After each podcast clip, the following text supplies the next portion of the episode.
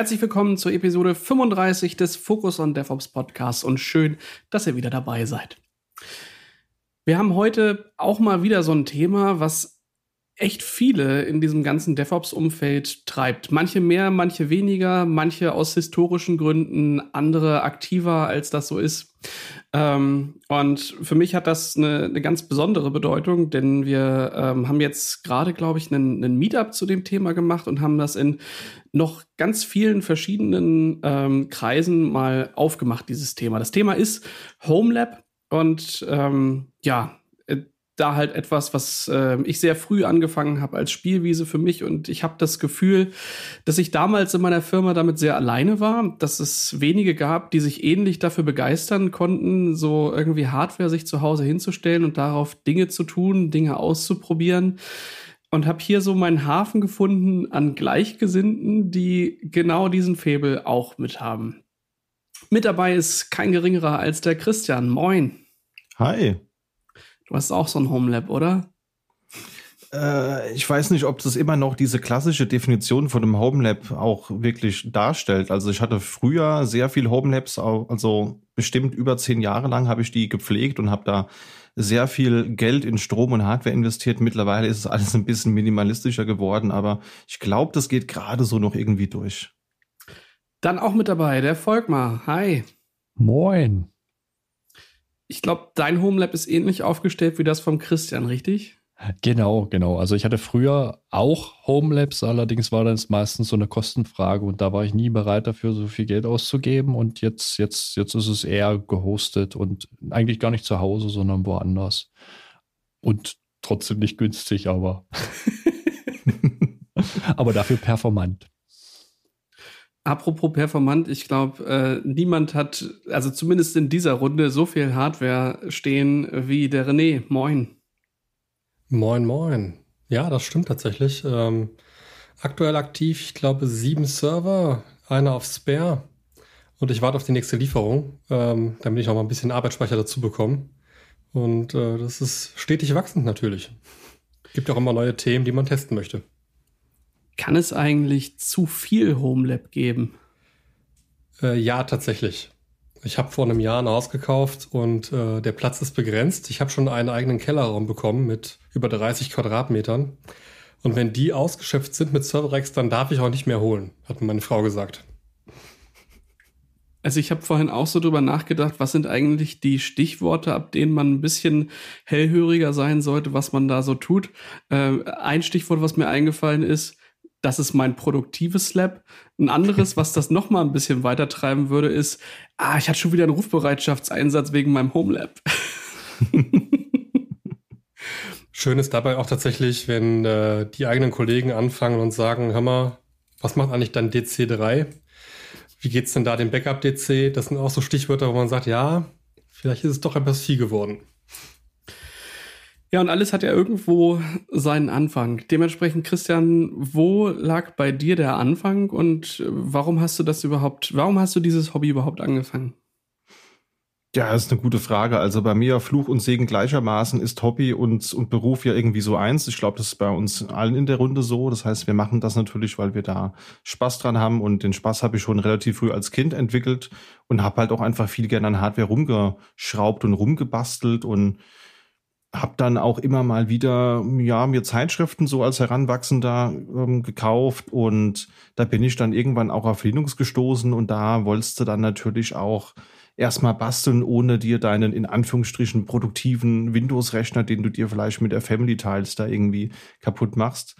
Und ja, dann war mir eigentlich auch schon relativ früh klar, dass ich gerne in die äh, Richtung Informatik gehen möchte und dann will man sich natürlich beschäftigen mit, mit allem, was dann vielleicht für die Ausbildung relevant sein könnte und will sich da halt eben ein bisschen reinhören. Und deswegen hatte ich schon relativ früh, ich glaube so mit 2007, 2008 rum hatte ich so das erste Homelab, da war ich so 17, 18 rum und habe die Ausbildung noch nicht ganz angefangen, aber ja, habe mich schon mal darauf vorbereitet, was da kommen könnte. Hm. Folg mal, was waren so deine Anfänge in dem Bereich? Das war eigentlich später. Also das, die Spielerei, die war halt natürlich vorher da, aber da gab es keine Labs, um Gottes Willen. Und irgendwann habe ich halt angefangen, ähm, es war so, der Grund war, also Pfeilablage, so das klassische, ne, DLNA-Büchse, der halt mal ein bisschen Film äh, bringen kann. Und dann, dann geht's ja schnell ins Overengineering. Das bedeutet, man holt sich noch so ein kleines, kleines äh, Router-Switch-Blech, wo man dann halt nochmal was drauf bastelt und dann halt äh, alles super sicher macht und keine Ahnung, VPN-Anbindung und solche Sachen. Und äh, da ging das dann so los. Also das ist gar nicht so in meiner Jugend passiert. Da war ich schon ein gestandener Mann. Ähm, genau. Und ähm, das, ja, also das kann ich jetzt so sagen, ja. Gebastelt habe ich aber schon immer und natürlich hatte Christian recht, da ist Fluch und Segen zugleich. Also das ist natürlich ein Hobby, ähm, unser Job und das ist auch wichtig so. Und da hat man natürlich auch die Möglichkeit, an dem eigenen Lab auch so ein bisschen zu wachsen ne? und da Dinge auszuprobieren und mal ein bisschen was kaputt zu basteln.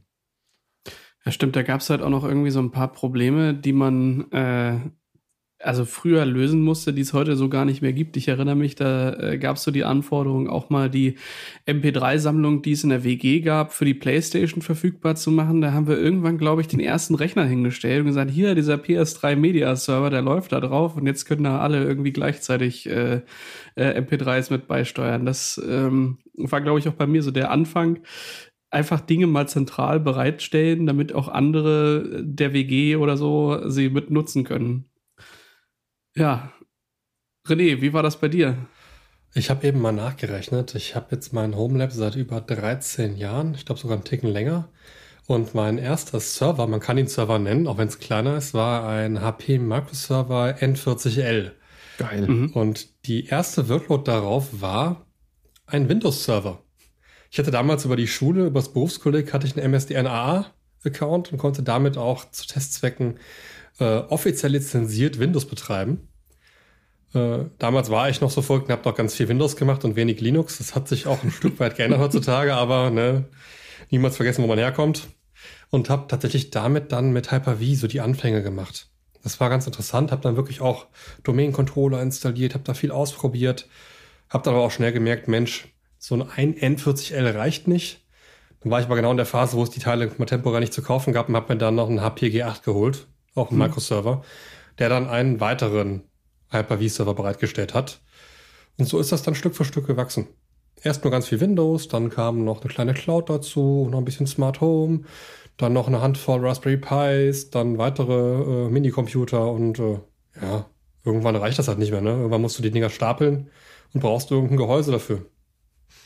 Ist der N40L ja. echt schon so alt? Weil den hatte ich auch bei mir lange im Lab im Einsatz, auch den Vorgänger N36L und gefühlt ist das alles noch gar nicht so lange her und jetzt komme ich mir irgendwie ein bisschen alt vor. Die gibt es tatsächlich schon sehr lange. Meiner läuft auch immer noch. Also das Netzteil nicht mehr, weil das leider so zugesetzt war mit Staub und äh, Jahrzehnten fast schon, dass ich da ein ATX-Netzteil einfach eingebaut habe, der einfach halt halber mit Kabel rausbaumeln lassen. Aber er läuft. Cool. Ja, den G8, den habe ich auch der läuft ja auch noch produktiv in Anführungsstrichen als, als NAS-Server. Ja, vor allem toi, toi, toi, bisher kein einziger Festplattenausfall. Die guten WD Red, äh, die halten und halten. Ich traue ihnen zwar nicht, aber sie halten. Ich habe so die Erfahrung gemacht, wenn die kaputt gehen, dann meistens schon noch irgendwie im Garantiezeitraum und dann kriegst du die auch echt problemlos getauscht. Dauert immer ein bisschen. Also ich glaube, das längste, was ich mal gewartet habe, waren so zwei oder drei Monate auf eine Ersatzplatte von denen. Deswegen macht es natürlich immer Sinn, eine mehr zu kaufen und die auf Halde liegen zu haben. Und da sind wir dann eigentlich, also jetzt frage ich mal so in die Runde, bin ich eigentlich der Einzige, der auch so einen Sammeltrieb hat und der zum Horten von, von so Zeugs neigt? Ja. also ich denke, nee, nee, ja, ich glaube nicht, ich glaube nicht. Also ich glaube nicht, aber, aber ich persönlich, darum bin ich irgendwann mal aus meinem Home, Home Lab rausgegangen, weil, weil dazu führt es natürlich dann zwangsläufig. Du hast dann halt plötzlich 20 Festplatten da rumliegen, die du dann halt notfalls noch brauchst, weil du dann halt äh, eventuell ja die eine oder andere Platte kaputt geht und solche Sachen. Ja, das ist tatsächlich, ja, darum, darum bin ich da so ein bisschen weg von gegangen. Aber ich, ich habe mir das abgewöhnt irgendwann. Also ich hatte früher auch viel, viel Brocken rumliegen. Ich habe da auch neulich so alte Fotos rausgekramt. Die habe ich mal hier in einer, in einer äh, Blogseite verewigt. Das können wir ja mal verlinken.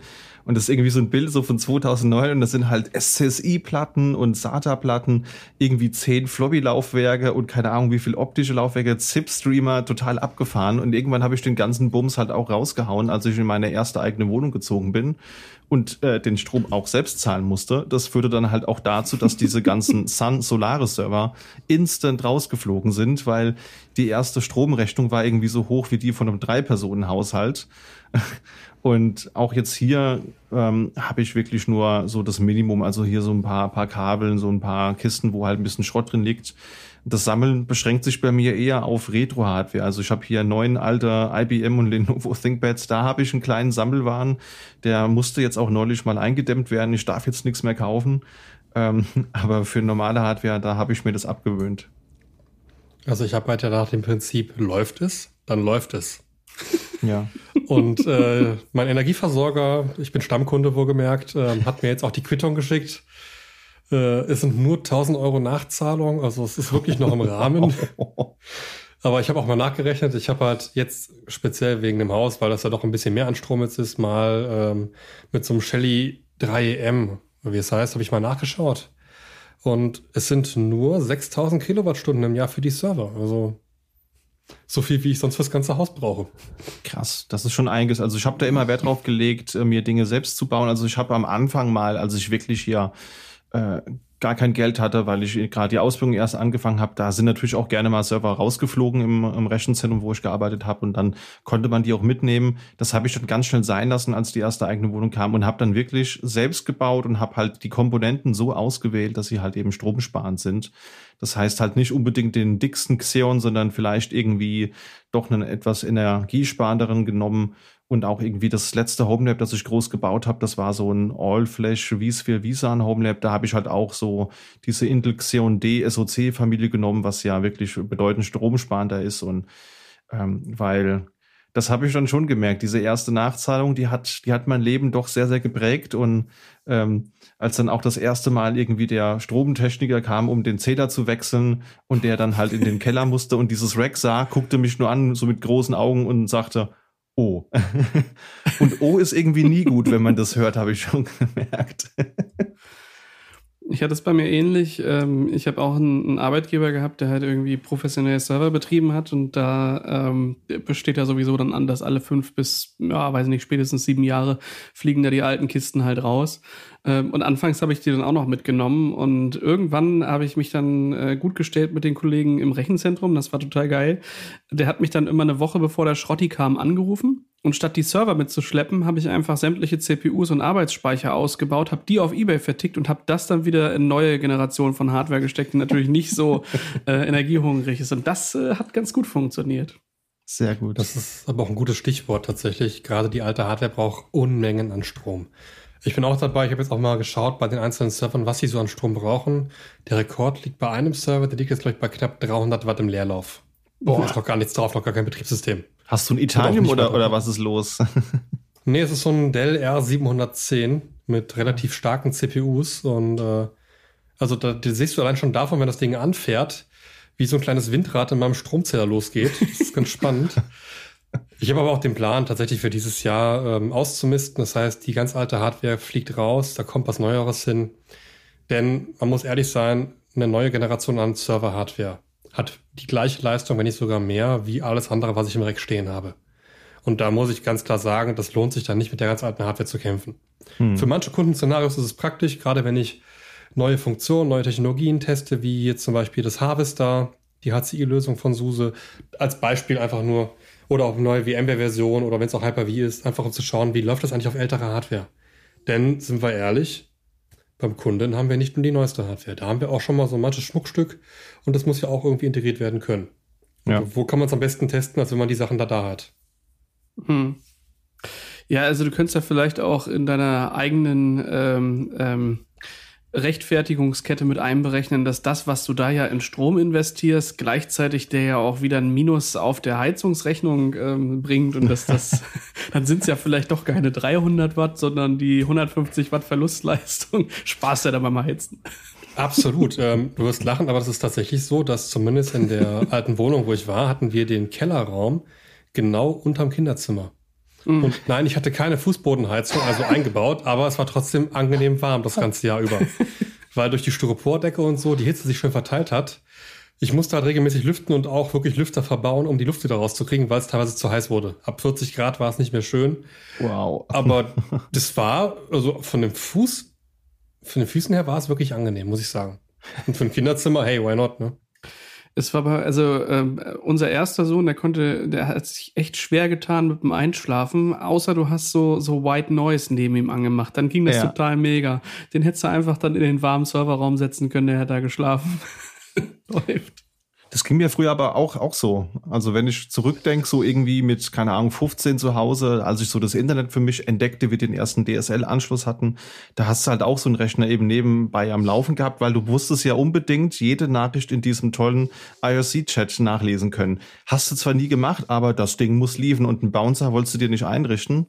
Und dann ist ja im Hintergrund auch noch irgendein Download gelaufen oder was auch immer. Und ich konnte echt nur pennen, wenn, wenn dieser Rechner lief. Und irgendwann äh, als ich dann halt mal ähm, ausgezogen bin und dann halt eben das, das Bett woanders stand. Ich habe richtig Probleme gehabt, mich daran zu gewöhnen, in der Ruhe einzuschlafen. Und jetzt ist es genau umgekehrt. Also wenn im Nachbarzimmer jetzt noch leise der Fernseher läuft, dann raste ich aus, weil ich nicht schlafen kann. Total ironisch. Wie ist das eigentlich bei euch mit der Akzeptanz in der Familie oder bei Freunden? Was sagen die eigentlich bei euch dazu? Also meine Frau ist, ähm, die mag es eher minimalistisch und wenn nicht so viel rumliegt. Ähm, und das ist eigentlich auch ganz gut, weil es das perfekte Gegengewicht ist, denn ich finde immer eine Rechtfertigungskette, ähm, warum das jetzt da sein muss und warum ich 20 davon brauche und nicht nur drei. Ähm, deswegen, also ich, ich, kann da selbst nicht aussortieren, da tue ich mich extrem schwer mit, aber ähm, sie nimmt sich dann die Zeit und guckt ab und zu mal durchs Arbeitszimmer, durch den Schuppen, was da so an, an Hardware liegt und sagt halt, ey, brauchst du das? Ähm, und dann, naja, komme ich halt in meine Argumentationskette ähm, rein. Ähm, was sie dann angefangen hat, ist zu sagen, guck mal, wir bauen jetzt kleine Projekt, äh, Projektkisten oder wenn es kleiner ist, so, so, so Zipperbeutel so, und da schreibt sie ein Datum rein, was mindestens ein Jahr, aber maximal zwei Jahre in der Zukunft äh, liegt. Und der Deal ist, wenn ich die Kiste bis dahin nicht angerührt habe, ja, dann muss ich es irgendwie verschenken oder irgendwo anders, äh, im Zweifel Sperrmüll. Ähm, und das ist schon so. Also ich freue mich jedes Mal wieder, wenn ich eine Kiste dann habe, die kurz vorm Ablaufdatum dann doch irgendwie geht und ich sagen kann, ja, das 3,5 Zoll IDE-Gehäuse, das brauchte jetzt aber schon noch mal jemand, weil er eine Platte gefunden hat. Und dann wird das auch verlängert. Aber es sind durchaus auch einige Kabel und Adapter und solche Sachen da, die äh, nicht gebraucht werden. Und ähm, das ist eine, eine gute äh, Harmonie, dass ich da nicht dazu neige, mich gar nicht mehr bewegen zu können, weil ich glaube, das wäre so die Ausbaustufe, die ich dann hätte. Ich müsste dann so eine, so eine Laufschneise durch mein Arbeitszimmer haben und der Rest wäre zugestellt mit Zeugs. Ähm, und sie dann sagt, ey komm, das, das brauchst du halt wirklich nicht. Aber wie ist es bei euch?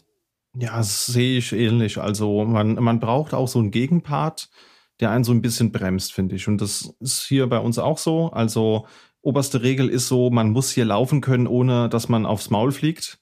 Das heißt, so irgendwie den Boden zu äh, müllen mit irgendwelchen Kabeln und Netzteilen und so weiter geht schon mal inhärent nicht. Und wir haben auch gesagt, äh, wir nutzen nur den Platz, den wir als Stauraum haben. Also es wird jetzt nicht irgendwo, keine Ahnung, äh, irgendwo einen Storage gemietet, wo dann die Hardware reingeschoben wird und dann, äh, dann gammelt die halt da vor sich hin, sondern den Platz, den man hat, der wird halt ausgenutzt und der ist halt gefüllt mit Notebooks und mit ein bisschen Hardware. Also viel HomeLab-Hardware habe ich ja nicht mehr. Und das funktioniert ganz gut. Und so einmal im Jahr ähm, kriege ich so einen Rappel und dann gucke ich halt, ob es irgendwie Dinge gibt, die ich schon lange nicht mehr gebraucht habe und dann haue ich die halt selbst raus.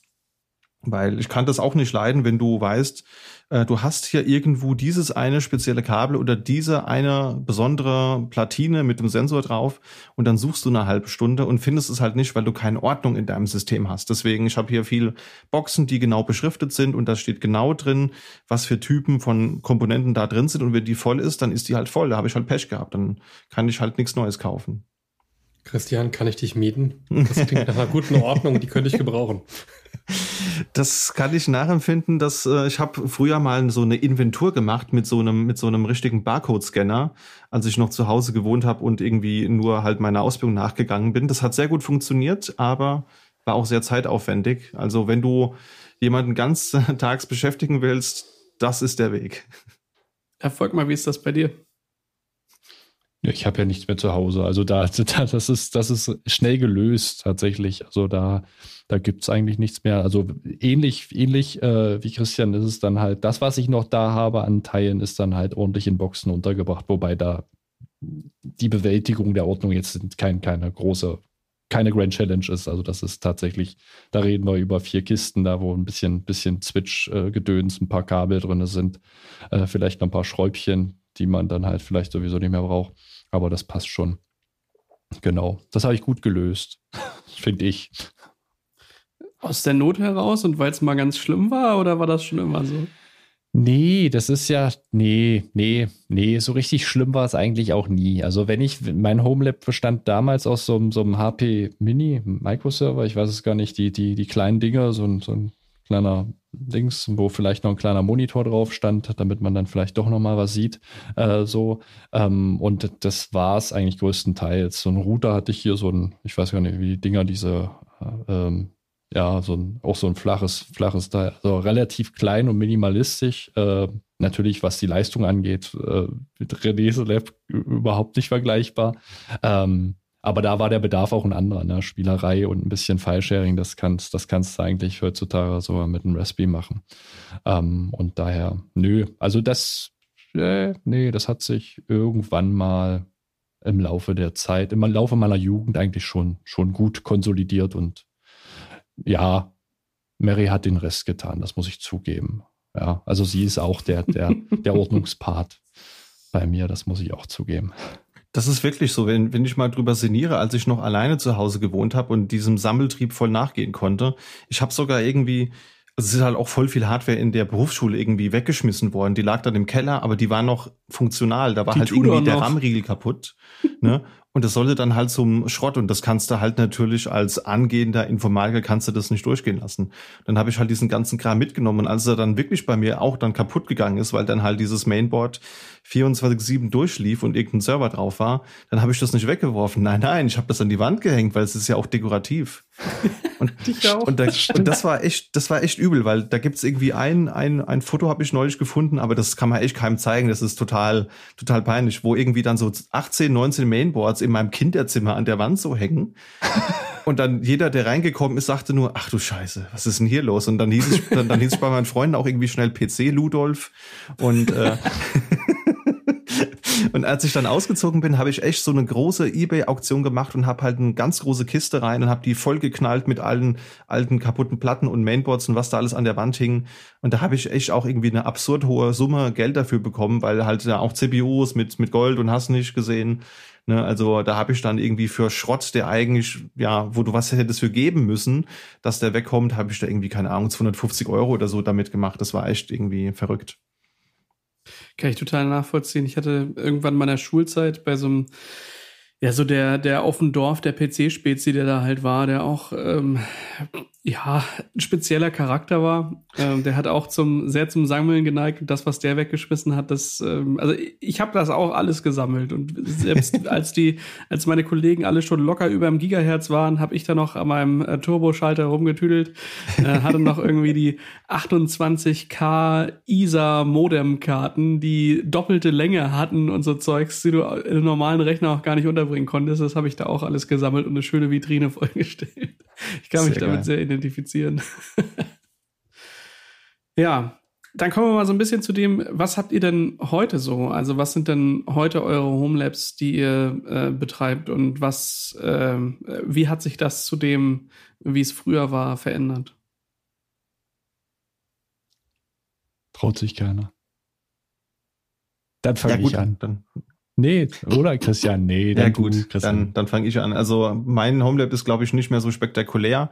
Äh, ich habe gemerkt, alles, was produktiv laufen muss, das, das hostet man lieber nicht selbst. Also ich habe das gemerkt, äh, also damals vor Corona ist man ja noch viel durch die Gegend gefahren, auch durchaus mal so beruflich gependelt. Und immer, wenn ich das Labor, was ich zu Hause hatte, gebraucht habe, war halt irgendwie ein RAM-Riegel kaputt oder der VPN-Server ist ab, abgeschimmelt äh, oder dein, dein Internet hat einen Ausfall gehabt. Stromausfall war auch mal klar. Und das hat mich einfach mega genervt. Das ist so typisch Murphy's Law. Immer wenn du es brauchst, hat es nicht funktioniert. Deswegen alles, was produktiv ist, habe ich jetzt einfach bei einer kleinen äh, Maschine, die ich bei Hetzner habe, da läuft halt äh, Container Engine drauf und dann laufen die wirklich wichtigen Dinge, die ich auch mit anderen nutze, so irgendwie Nextcloud oder so eine kleine äh, Git-Installation, das läuft da halt. Und alles, was lokal läuft, wenn das nicht da ist, ist es halt nicht so schlimm. Also das Wichtigste würde ich sagen, ist halt so ein ja, HP ProLiant Microserver G8 NAS. Also das ist auch schon ein bisschen, bisschen betagt, aber habe ich damals aufgerüstet mit einer stärkeren CPU und irgendwie äh, ja 12 Terabyte und nebendran nochmal ein externes Gehäuse, das genauso viel hat für für Backup und da liegen halt Medien drauf, also Dinge, die ich im Fernseher gerne konsumieren möchte. Da laufen auch ein paar kleine Container drauf, was so ein bisschen in die Richtung geht. Ähm, Heimautomatisierung. Also ich habe jetzt keinen Home Assistant, sondern ich habe so, wie ich immer sage, Poor Man's Home Automation. Mir ist der Home Assistant nämlich ein bisschen zu komplex und würde da mehr Zeit investieren müssen, als es mir lieb ist. Deswegen nehme ich da gern einfach einen Node-RED. Da habe ich mir so ein paar Flows zusammengeklickt und habe mir auch so ein paar Platinen habe ich mir gelötet mit dem ESP8266, wo halt eben per WLAN einfach Daten an den MQTT-Broker äh, geschickt werden, der auf dem NAS läuft.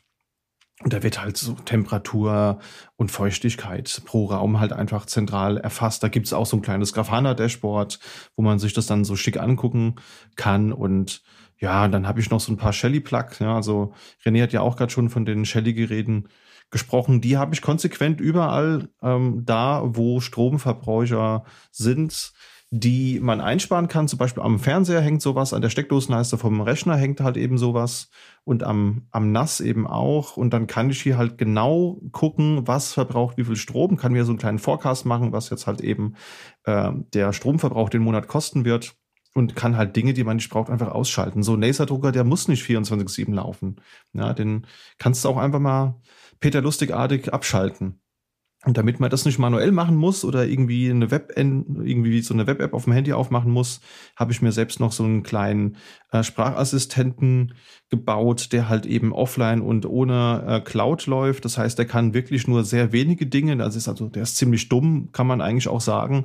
Aber das, was er tun soll, gemäß Unix-Prinzip, das kann er halt gut. Er kann Geräte an, ausschalten, der kann mir Flachwitze über eine eigene API bereitstellen was dann immer die Besucher, wenn mal welche da sind, sehr verstört.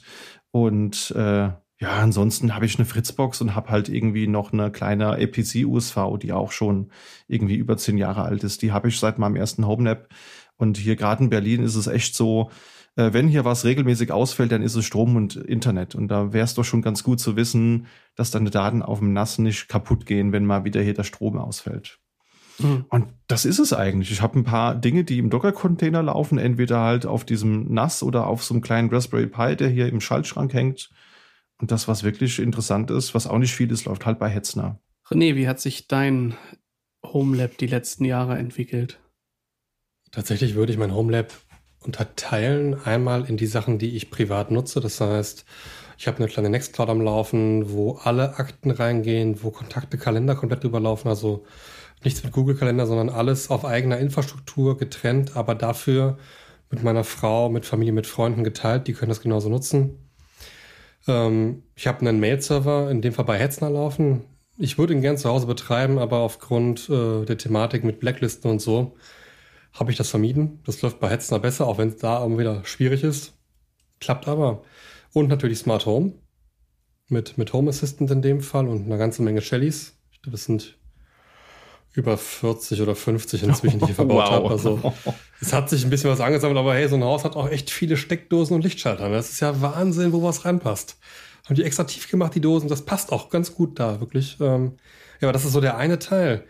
Da kommt noch ein bisschen Azure Cloud dazu. Das heißt, ich habe meine DNS-Themen habe ich bei Azure Cloud am Laufen, genauso wie das Azure Active Directory. Ich habe also mein AD, was ich zu Hause am Laufen habe für die diversen Dienste, habe ich auch als AAD äh, in der Cloud am Laufen, damit ich da auch immer mehr quasi die Authentifizierung nutzen kann mit zwei Faktor.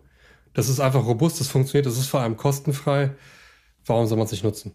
Ähm, der zweite Teil meines Home Labs ist der Teil, den ich für den Beruf nutze. Das heißt, mein vSphere Cluster, jetzt mit Harvester, mein Rancher Cluster, mit meinem K3 OS, ich habe noch ein RKE2 Cluster am Laufen und noch ein bisschen was mit ARM. Das nutze ich tatsächlich für die Firma in Teilen. Das heißt, da schaue ich mir neue Technologien an, schaue, was kann ich machen, was kann ich wie bewerkstelligen, was funktioniert, was funktioniert nicht. Teste da neue Themen und Ideen aus. Und insofern, ähm, ja, ist eine gute Mischung. Ähm, begrenzender Faktor ist halt dabei ganz klar der Stromverbrauch. Aber da habe ich einen guten Trick gefunden. Ich habe eine große Solaranlage auf dem Dach mit Energiespeicher und äh, da ist jetzt wieder ein bisschen Luft. Aber nicht viel, bin ich ehrlich. Ähm, auch da muss ich immer auf die Akzeptanz der Familie achten. Man darf es halt nicht übertreiben und ich muss auch in meinen Bereichen bleiben. Also ich habe einen Kellerraum und mein Arbeitszimmer. Beides sollte weiterhin nutzbar sein. Ja. Und dann passt das schon. Jetzt muss ich mal fragen, wenn du 40 Shellys hast, also die sind alle per WLAN angebunden, funktioniert das dann noch? Du brauchst doch irgendwie eine mega dicke WLAN-Infrastruktur, dass die alle ähm, eine gute Signalabdeckung haben, oder? Ich habe in jeder Etage im Haus habe ich einen Unify-Switch tatsächlich und die Geräte so aufgeteilt, dass sie sich entsprechend verbinden und damit klappt das wirklich robust, muss ich sagen. Okay. Da war ich echt überrascht. Also Etagenswitche oder pro Etage ein Access Point? Pro Etage ein Access Point tatsächlich. Klar. Aber kein Switch. Achso, nee, nee, nee, ein Access ah, Point, okay. sorry, genau. Und im Garten kommt auch noch einer. Ich wollte schon sagen, mit Etagen switchen wäre schon geil, wenn das, wenn manche so ihr, ihr, ihr Heimnetzwerk ernster nehmen als manche andere ihre komplette Firma. Das finde ich immer schon geil, auch bei dir, Christian. Ähm, also mit Sensordaten auf custom gebauten Dingen, die dann per MQTT-Broker Dinge empfangen und dann im Grafana äh, darstellen es gibt Firmen, die sagen, die beschäftigen sich mit IoT und haben das nicht so fancy. Das finde ich immer geil. ja. Folg mal, wie ist es bei dir? Ja, also in, im Bereich Heimautomatisierung, da bin ich, äh, Christian, du hast gesagt, Purman, also ich bin eher der faule Mann, äh, was das äh, Thema angeht. Da, da bin ich ganz einfach You und Google Assistant. Aber mein Lab, ähm, das habe ich auch aus natürlich der Einfachheit halber ähm, bei, bei Hetzner mir gekauft. Äh, da läuft ein Proxmox drauf. Das ist so ein bisschen Teil beruflich, Teil, äh, also da lief Proxmox drauf. Ich, äh, das, das, die Geschichte geht weiter. Äh, es war Spring Sale. Ähm, auf jeden Fall ähm, genau das. Ähm, und das ist, also da habe ich meine Automatisierung drauf, aber nicht für Heimautomatisierung. Das ist so eine Orga-Automatisierung, wo ich so ein bisschen mein Google Workspace und mein Notion und äh, vielleicht noch so ein paar andere Tools mit zusammenschalte, da einfach so ein bisschen die APIs anspreche und das alles ein bisschen zentralisiere. Ähm, und ähm, ja, genau, das hat sich, das ist, das ist ein dedizierter Server, der da halt bei Hetzner lief. Den habe ich jetzt nochmal abgelöst, jetzt im Frühjahr. Da gab es nochmal ein schönes Angebot, da gab es nochmal eine dicke Kiste. Ähm, da läuft jetzt auch tatsächlich ein äh, vSphere, also eine ESXi drauf mit einem vCenter und allem drum und dran. Ähm, und eben auch wieder diese Automatisierung, da natürlich Netzwerktechnik, alles schön mit äh, ähm, OpenSense äh, dann halt separiert, ein WireGuard für die Anbindung, damit ich dann meine, meine ganzen ähm, Maschinen dort auch erreiche. Genau, und also letzten Endes ist wahrscheinlich zu 80 Prozent ist wahrscheinlich beruflicher an oder spielerischer Anteil. Das ist ja wieder so eine Sache, man spielt ja gerne rum und man probiert gerne Technologien aus. Ähm, und so diese 20 Prozent, die rechtfertigen jetzt, dass es da ist und dass es halt bei Hetzner läuft, wo ich dann sage, ja gut, jetzt dieses N8N, das muss auch laufen, weil sonst weiß ich morgens nicht mehr, was ich am Nachmittag tue. Ja, das ist äh, im Grunde hat man da so eine Notwendigkeit geschaffen, genau. Und ja, ich bin eigentlich sehr zufrieden. Ähm, und ja, ist ja ein Hobby, ne? Also ich, ich, ich finde, dass der, der Preis, und wenn ich mir das so anhöre, anhöre so 1000 Euro Nachzahlung, René, da, da bin ich, da bin ich im Jahr auch, also das, das kriege ich auch noch hin. Also das, das. Aber da hast so du es ja wenigstens flat, ne? Genau. ich habe hochgerechnet tatsächlich, wenn ich jetzt alles nach Hetzner migrieren würde, komplett alles, da liege ich tatsächlich, ich glaube, 50 Euro im Monat drunter. Ja, dann Aber ja, das ist es mir nicht wert. Nee, das ist es mir ja. einfach nicht wert, weil äh, ich habe einfach den Drang, dass ich weiterhin die Finger an die Hardware bekomme. Ich muss die Hardware in den Händen haben. Ich muss mir anschauen, was da da ist. Und ich meine, auch eine Cloud ist nur ein anderer Persons Computer. Also, ne, man sollte den, den Kontakt zur Hardware nicht verlieren, glaube ich. Auch in der heutigen Zeit, wo wir alles mit Container mit Cloud und so machen, da steckt ein Server hinter. Und man sollte wissen, was da passiert und wann was passiert. Aber das wir haben doch deshalb, Serverless. ja, genau. Server Serverless. sind auch nur Menschen. ja, genau. Teile ich voll. Nee, also ähm, so ein bisschen Hardware hat man ja dann doch noch. Also bei mir beschränkt sich das halt echt so auf ein paar Raspberry Pis. Ich habe hier so zwei selbstgebaute kleine Kubernetes-Cluster, mit denen ich so ein bisschen, bisschen bastle. Und mir hat, glaube ich, wirklich einfach nur eine Serie von ungünstigen Hardware- und Stromausfällen hat mir diese Freude an der Hardware vermiest. Ansonsten bis vor drei Jahren war ich noch genau so drauf und habe halt auch gern selbst alles hardware-technisch selbst in der Hand gehabt. Ist auch, glaube ich, echt wichtig, dass man sich nicht ganz von der Hardware löst, weil selbst wenn du alles hier mit Infrastructure as Code machst und alles hier automatisiert auf irgendeinem Rechner mit Terraform und hast nicht gesehen, irgendwo ist halt doch Hardware, ne? Finde ich auch. Ich habe bei mir angefangen zu unterscheiden zwischen Dinge, die produktiv laufen und die ich brauche. Dazu gehören zum einen mein Datengrab. Da sind die ganzen Dokumente und ja, Bilder und so, was man halt irgendwie über die Jahre sammelt. Ähm, die sind da und die werden auch äh, zusätzlich noch ähm, bei meinen Eltern zu Hause auf eine größere, nicht redundante Platte gespiegelt, sodass wenn hier mal wirklich irgendwie das Haus niederbrennt, dass dann wenigstens die wichtigen Daten, die man nicht neu beschaffen kann, dass die halt ähm, nochmal woanders liegen. Das war mir sehr wichtig.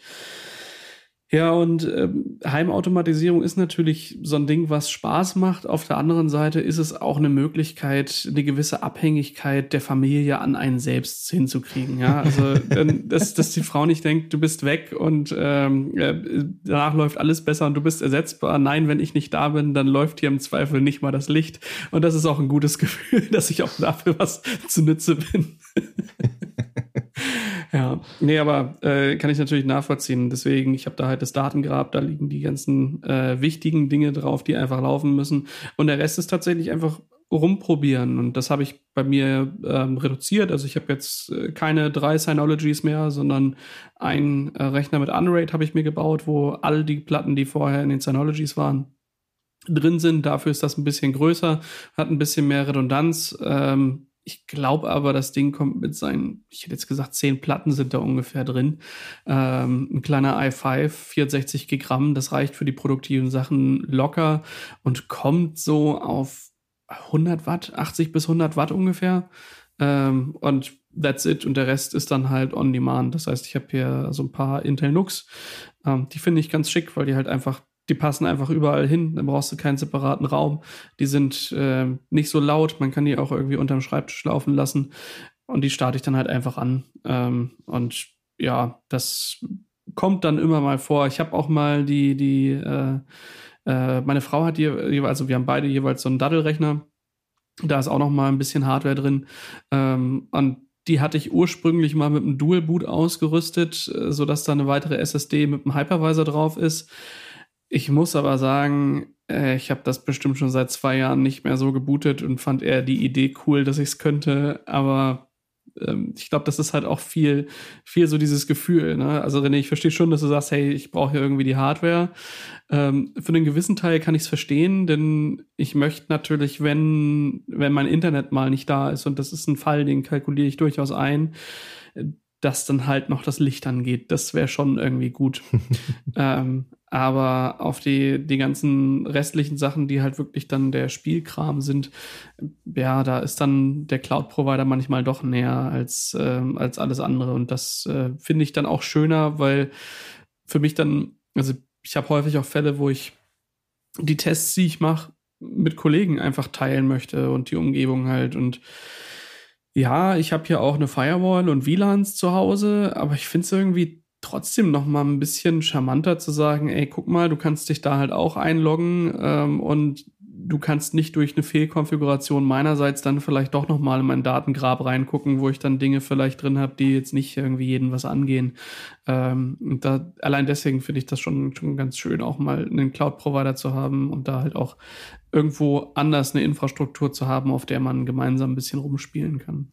Das ist auf jeden Fall ein guter Punkt und ähm, ich meine, gerade Hetzner macht es einem wirklich einfach. Also da die Erstellung von VMs und da was drauf zu packen, gerade wenn es kleine Showcases sind, Labs und Co., Das ist einfach optimal, da bin ich ehrlich. Was ich aber auch ganz klar sehe, ist zum Beispiel meine Rancher-Instanz, die ich hier im Laufen habe, läuft jetzt seit ziemlich genau 380 Tagen am Stück.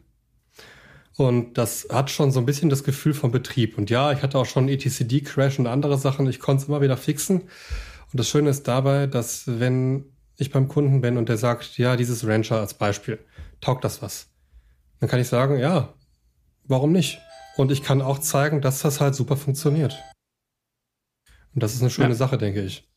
Also, dass du quasi bei dir zu Hause auch so Second-Day-Operations mal nachspielen kannst. Der ist natürlich wichtig, ne? Also, wir sind ja viel als Berater unterwegs.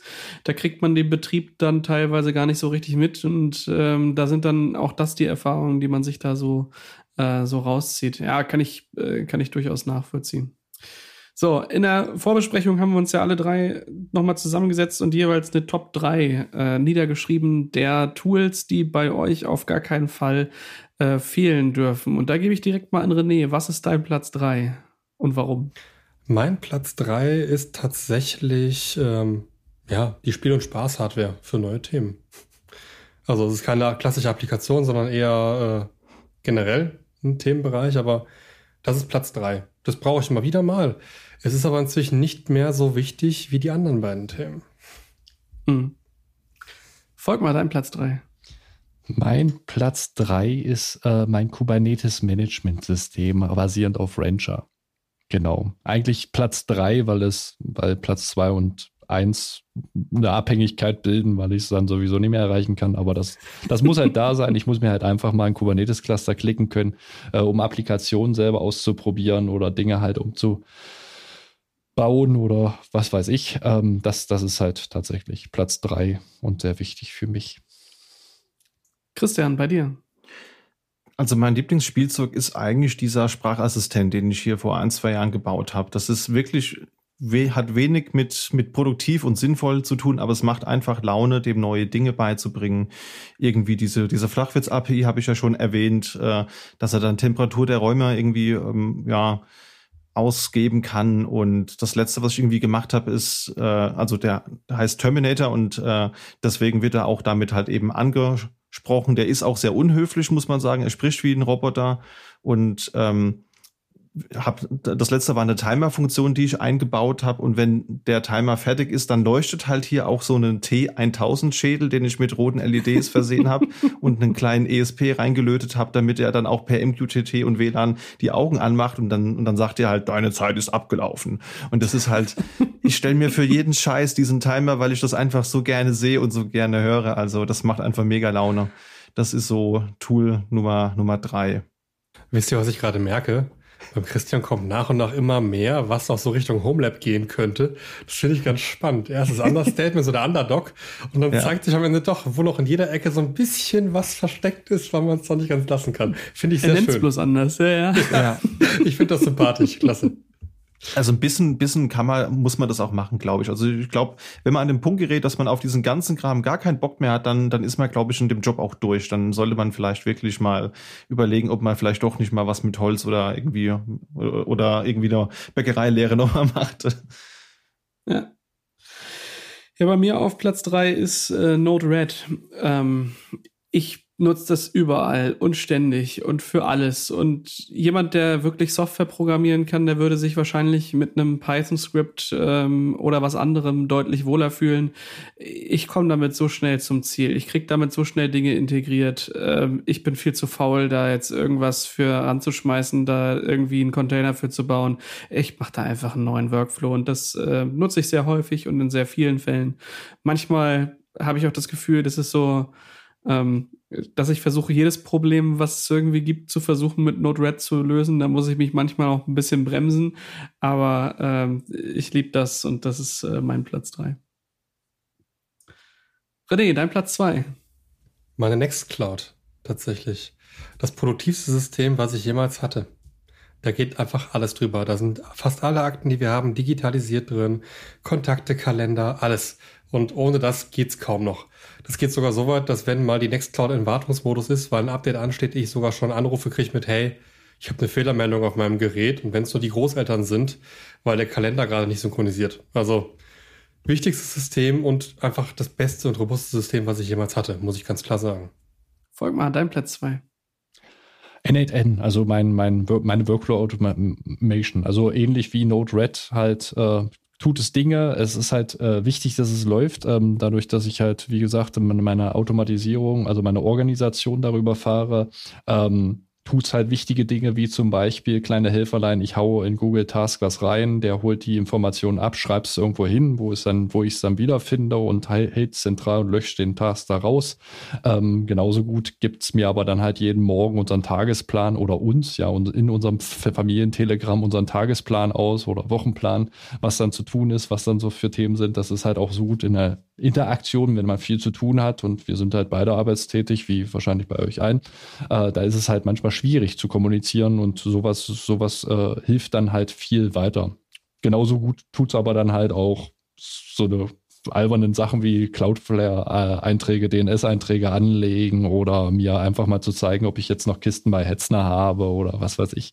Ähm, hm. das, das ist halt, das ist halt ganz cool. Und ich verstehe, was du sagst, Enrico. Und nein, das Python-Script ist tatsächlich nicht die Lösung, weil du musst es auch irgendwo hinlegen, dann brauchst du halt auch wieder ein bisschen mehr Struktur. Du brauchst dann halt die Struktur, wo du es hinpackst. Und ich finde, so eine Workflow-Automatisierung ist halt großartig, weil du hast es dort. Du hast es dort organisiert und du brauchst nicht jetzt irgendwie noch in deinem äh, GitLab oder wo, was, wo auch immer dann halt noch so eine, so eine Automatisierung halt nachzubauen. Und ja. das finde ich, das finde ich halt großartig. Und wie gesagt, es muss laufen, das ist der Platz zwei. Das ist halt IDE und Runtime Environment in einem. Jetzt könnte man natürlich genau. auch mit so einem Jupyter Hub oder so bestimmt irgendwie solche Dinge mit Python machen, aber trotzdem, ich mag das einfach, dass das du, so schön. Das ist auch selbst dokumentiert. Du, hast, du siehst ja. halt den Flow und du kannst ja auch Scripted Tasks da reinballern. Du kannst ja halt auch ein bisschen JavaScript Stimmt, da rein, ja. reinmischen und dann, dann, dann läuft das halt auch. Also, das ist halt schon cool. Im Zweifelsfall kannst du wahrscheinlich auch Python-Skripte aus, ausführen lassen. Also, es ist, du kannst alle, du hast alle Möglichkeiten damit und ich finde es halt auch großartig verstehe ich. Ja. Christian, deine Nummer zwei.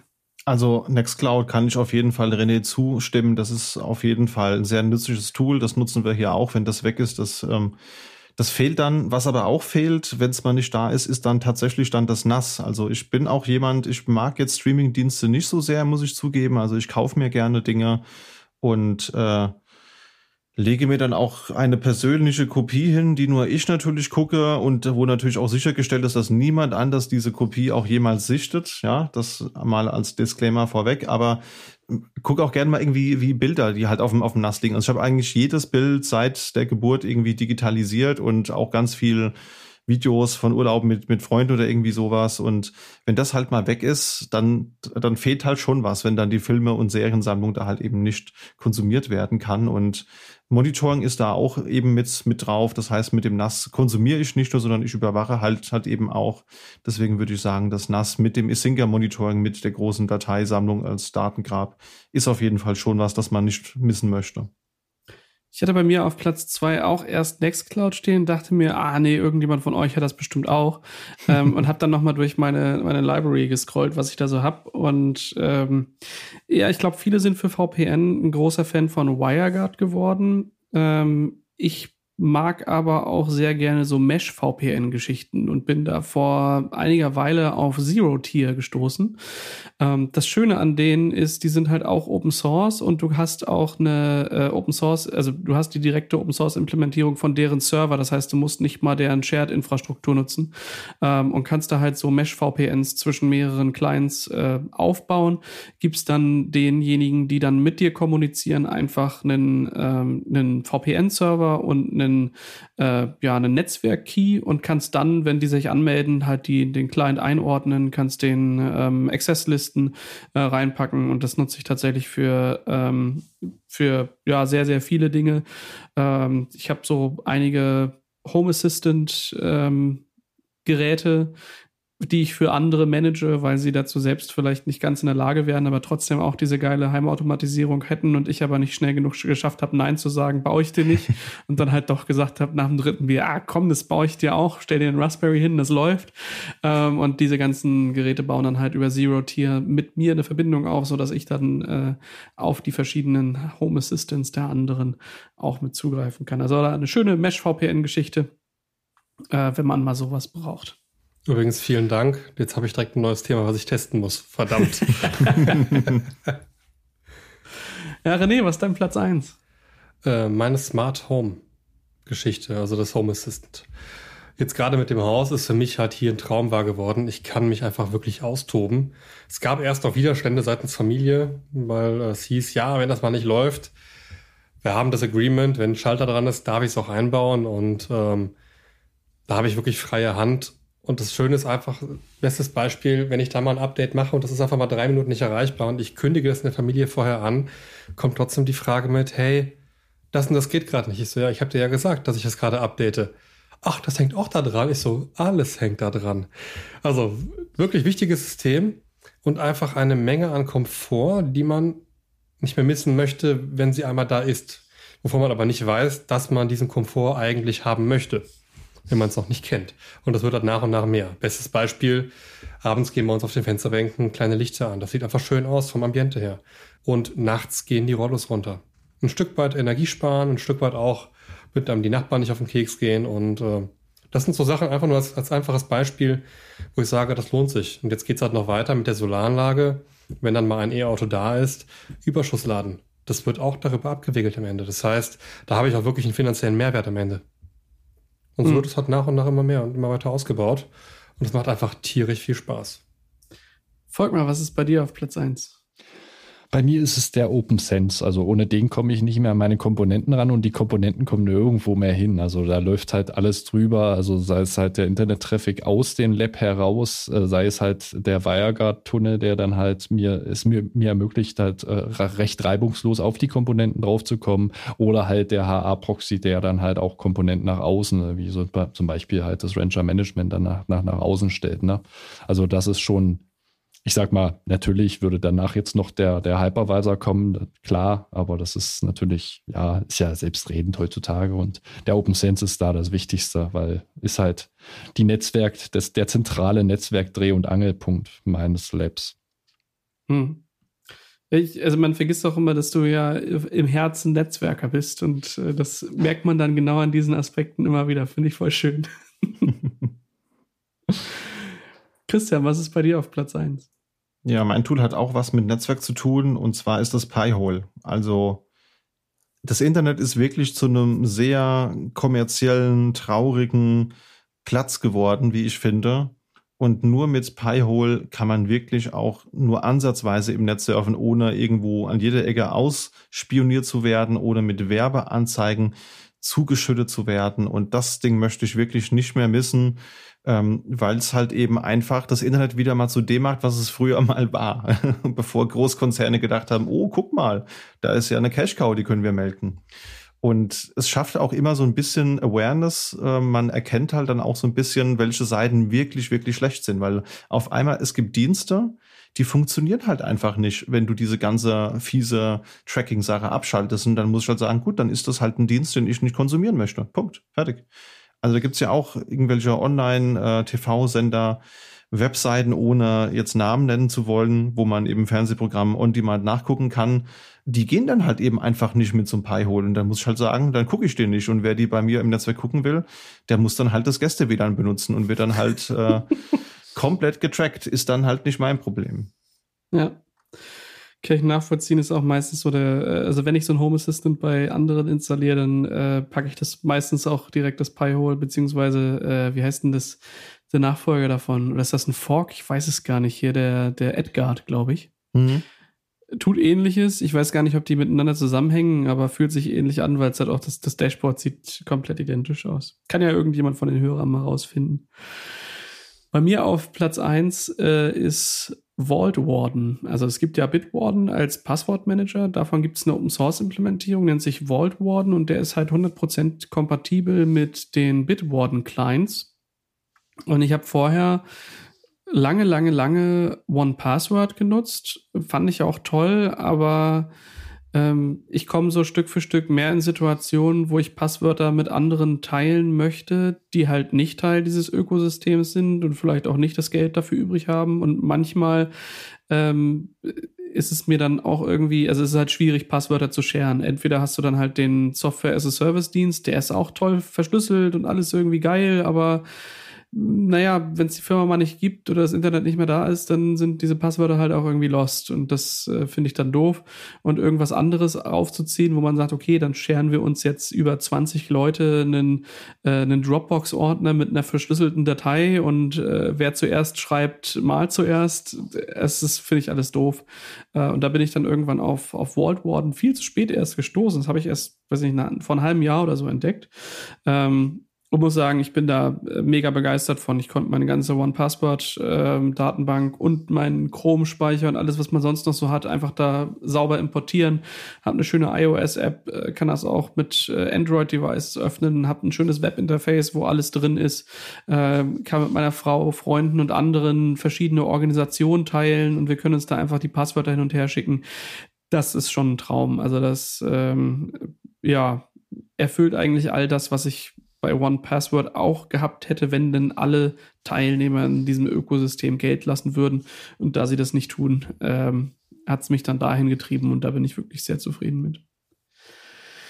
So, bleibt noch eine, eine letzte Sache und die ist ja, also ich, ich glaube, wir alle machen das so ein bisschen auch als, als, ähm, als Spiel ähm, für ja, weiß ich nicht, gute Emotionen, mal irgendwas Neues ausprobiert und dann das Gefühl haben, ey geil, ich schaff's noch, das zum Laufen zu bringen. Oder ey cool, der Test funktioniert. Oder ich fühle mich einfach morgen besser, wenn ich das heute einmal vorbereitet habe ähm, und nicht ganz ähm, blind in so eine Sache halt reinstarte. Ähm, und da ist natürlich eine Sache auch immer noch relevant. Und zwar, wo kriegt ihr eigentlich eure Informationen her um all diese Sachen auszuprobieren, die euch vielleicht auch manchmal in den Wahnsinn treiben, weil die Listen so lang ist und die Zeit doch so kurz. Ähm, ja, von daher, René, wo beziehst du die Informationen her, was du als nächstes ausprobieren möchtest? Ähm, tatsächlich ein Stück weit ähm, vom GitHub. Das heißt, äh, wenn ich bei irgendwelchen Tools nachschaue, Issues angucke, wenn es um irgendwelche Produkte geht, gibt es ab und zu mal Verweise auf andere Tools und Möglichkeiten. Das heißt, das hat einen starken Business-Kontext oftmals. Da bin ich mal wieder dran. Und Innovationsquelle Nummer zwei, Minimum, wenn nicht sogar eins, sind die anderen Kollegen. Also im Gespräch mit den Leuten. Denn ich meine, wir als SVA sind ein, Haufen verrückter Menschen, die alle eigentlich ziemlich cool drauf sind und alle ziemlich coole Sachen machen. Und äh, die begeistern einen jeden Tag aufs Neue. Von da an ähm, das ist einfach ganz, richtig, richtig super, muss ich sagen. Ja, zu Hause oder Freunden quasi. Äh. Folg mal, wo ziehst du deine Infos her? Ja, ich bin da, glaube ich, eher schicksalsgetrieben, glaube ich, so ein bisschen. Das stolpert, das stolpert über mich. Also ich habe manchmal das Gefühl, dass das, was ich ausprobieren möchte, mich findet. Das ist, das ist so. Natürlich sind es halt hier und da auch Use Cases. Äh, was René gesagt hat, natürlich Kollegen, das N8N zum Beispiel, das hattest du halt mit angebracht oder mal rübergeschickt. Dann fand ich das auch gleich, gleich ziemlich geil. Und Internet. Also das Internet ist halt ein furchtbares Ding, da kann man halt irgendwie alles finden. Ähm, auch Dinge, die man nicht sucht ähm, und Bedarfe, die man eigentlich vorher nicht hatte, dann halt äh, plötzlich eröffnen. Ähm, das, das, das ist, ja, das ist aber so schicksalsgetrieben. Ich muss immer wieder feststellen, dass das, die Sachen stolpern mehr über mich als ich über die Sachen. Ich finde es auch immer toll, wenn ich so Sachen entdecke, wo ich halt weiß, ach scheiße, ich habe gar nicht die Zeit, das selbst auszuprobieren und ich dich dann anzünden kann und du probierst es dann aus und nutzt es und sagst dann, ob es gut war oder nicht. Das ist auch immer voll gut. ja, das stimmt. Ja. N8N kannst du machen, funktioniert.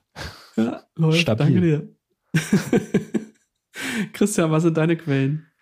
Also ganz, ganz schlimm ist natürlich Twitter und Reddit. Das ist immer echt übel. Also Reddit eigentlich noch schlimmer. Also ich würde ja sagen, ich bin eigentlich nicht so empfänglich für so soziale Medien, aber Twitter und, und Reddit sind leider meine, meine Rabbit Holes. Und Twitter, klar, wenn da in der Filterbubble irgendjemand was, was Cooles baut, und ich habe da halt auch viele Leute, die eher so aus dem DIY-Spektrum da kommen und dann siehst du, da hat einer das mit dem Drucker irgendwie äh, gerade ähm, produziert und der andere hat das gerade gelötet oder hat sich hier eine Platine geprototyped, dann denke ich mir auch so, boah, geil, würde ich auch gern machen. Aber dann kommt meistens die Vernunft und sagt, nee, lass mal, du hast keine Zeit. Und ähm, ansonsten, also bei Reddit gibt's halt eben den Subreddit Homelab, der ist immer ganz interessant, den habe ich deabonniert, weil ich sonst hier, glaube ich, auch wieder Hardware kaufe. auch, auch, äh, was ich auch sehr gut finde, ist, ähm, ich, ich weiß nicht, ob ich irgendwie so einen inneren Monk habe, aber ich finde das total befriedigend, wenn man so Bilder voller perfektionierter Ordnung hat. Und da gibt's diesen Subreddit, der heißt Cable Porn und dann siehst du halt yeah. so einen so einen, so einen Rack, das halt auf den Millimeter genau geil verkabelt ist, die Kabel alle eine ganz besondere Farbe haben. Da wird sogar irgendwie der Telekom-Router, der, der bekommt ein magentafarbenes Ablenkkabel und da kann ich mir einfach nur dieses Bild angucken und das hat eine instant beruhigende Wirkung auf mich. Ich weiß nicht, ob das nur an, an mir liegt, aber das finde ich total inspirierend. Und dann gibt's noch Surf the Home, ist ja auch ein relativ bekannter Blog, wo es um das Thema geht. Aber es ist bei mir auch so, dass viele Dinge, die die, ja, die kommen irgendwie eher zu mir als, als, als ich zu ihnen, wie Volkmar das auch schon gesagt hat. Oder ganz schlimm ist es, wenn du so ganz teilnahmslos mal an irgendeinem so Gespräch äh, beiwohnst und eigentlich bist du nur Zuhörer und während du zuhörst und dann irgendwas beobachtest, kommt dann dir eine Idee in den Kopf. Zum Beispiel an, an Weihnachten haben wir irgend so ein Kartenspiel gespielt mit der Familie der besseren Hälfte. Ähm, wo so ein elektronischer Kartenausgeber mit dabei war. Ne? Du drückst so drauf hm. und dann haut er halt, wenn du Pech hast, fünf, fünf Karten aus. Uno war es, genau, Uno. So. Und dann, und dann dachte ich mir so, hm, da ist ein Motor drin, da ist eine LED drin, da ist ein Speaker drin. Geil, Ebay, mir eins geholt. Und jetzt bin ich gerade im Überlegen, dass ich da einen anderen ESP irgendwie reinbaue und dass der halt nicht immer nur so zwei, drei Karten so leicht rausschleudert, sondern das ist halt ein Stepper-Motor und dann will ich immer, dass die Karten auch mal so quer durchs ganze Zimmer fliegen, dass es auch so ein bisschen wehtut und so. Ja, und irgendwie die Melodie, da, da kann man irgendwie auch die, die Du-Melodie einbauen, habe ich mir so gedacht und zack, sind eigentlich die nächsten vier Wochenenden verplant. Also, das ist so mein Problem eher. Christian, schau dir mal Looping Louis an. Da kann man ähnliches machen, was sehr lustig sein kann. Okay, klingt gut. Ist den auch elektrisch? Den Looping, Looping Louis? Louis? Der ja. ist elektrisch, klar. Ja, klar der, der ist elektrisch. Ah ja, stimmt ja, der ist ja so ein kleiner Motor, stimmt. Und ja, den gibt's ja, als Mod für statt für vier, für acht Leute mit äh, variabler Geschwindigkeit und weiteren coolen Dingen. Licht und sonstigem. Also da gibt's ganz, ganz viele Möglichkeiten. Teilweise mit integrierter Pinchenhalterung, wenn man das möchte. Ähm, da geht viel. Ich habe ich hab da jetzt ein Bild vor Augen, wie Enrico sich so ein Teil holt und da seine WS128B LED-Dinger reinlötet. Das sind die WS2812B, bitte. Meine ich doch, Entschüldigung.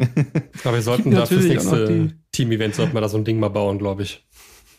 Ja, es ist, äh, ähm, ähm, also die meisten, also in den Kreisen, in denen ich so unterwegs bin, spielt man dieses Spiel mit ganz vielen kurzen und es geht nie gut aus. Aber ähm, ja. Läuft. Aber Christian, ich kann mich mit deinen Quellen sehr gut identifizieren. Ich habe auch das, das äh, Homelab Reddit, das gucke ich wirklich, also das, ich, ich liebe das. Ähm, auf der anderen Seite gibt's dann auch irgendwie Subreddits für Kubernetes, Linux, äh, Self-Hosted bin ich auch äh, immer gerne mal drin. Und es gibt so eine, bei GitHub so eine Sammlung, ähm, Awesome Self-Hosted. Gibt ja diese Awesome-Listen quasi und da gibt's halt auch dann äh, Self-Hosted Sachen mit bei und da findest du echt für all mögliche Kategorien so viele Sachen. Ja, und ich, also ich mag das wirklich gern. Ja, das ist, jetzt mag man sagen, hey, bist du irgendwie totaler Workaholic und so, aber wenn ein neues Release von irgendwas rauskommt, was mich halt wirklich interessiert, ey, dann ist das für mich genauso satisfying, wie mich hinzusetzen und ein Puzzle zu machen oder irgendwas aus Holz zu basteln. Und genauso finde ich das auch einfach geil im Urlaub mir mal mein Notebook ganz in Ruhe zu nehmen, mir so eine awesome Self-Hosted-Liste zu nehmen und mir zu überlegen, hey, was davon möchtest du eigentlich mal ausprobieren? Und es ist so ein bisschen auch, ich finde, das, das hat was ähnliches wie, wie Rätsel lösen. Ne? Also immer mal wieder eine neue Software nehmen, ähm, gucken, ob man die zum Laufen bringt, wie gut ist das eigentlich zum Laufen zu bringen, manchmal auch ein Issue öffnen, das bringt dann ja auch irgendwie mit Leuten zusammen. Finde ich irgendwie, finde ich das toll. Das äh, bringt mir sehr viel, äh, sehr viel Glück in meinem Leben, äh, auch wenn es einem natürlich irgendwie ganz viele graue Haare äh, beschert hat. Aber ich glaube, das ist so, äh, ich glaube, deswegen bin ich irgendwann mal angetreten über dieses Ding mit der Systemintegration und mit diesem Dinge zusammenbringen und ausprobieren. Das macht einfach, äh, also mir macht das sehr, sehr viel Spaß. Ich ziehe da sehr viel raus. Ja, Dementsprechend auch an euch als Zuhörer, was sind eigentlich eure Top 3 der Apps, die ihr unbedingt im Homelab laufen haben müsst? Habt ihr überhaupt ein Homelab oder habt ihr das auch schon längst in die Cloud verbannt oder an andere Orte, wo das Internet flüssiger ist als bei euch zu Hause? Denn in Deutschland ist das ja auch immer noch nicht äh, überall so, dass ordentliches Internet überall anliegt. Ähm, ja, schreibt uns gerne Feedback an podcast.sva.de. Jungs, es war mir wie immer ein Fest. Danke, dass ihr dabei wart und vielen, vielen Dank für die tiefen Einblicke. Gerne. Immer wieder gerne. Ja, Ebenso. Bis dahin. Bis Ciao. dann. Ciao. Ciao.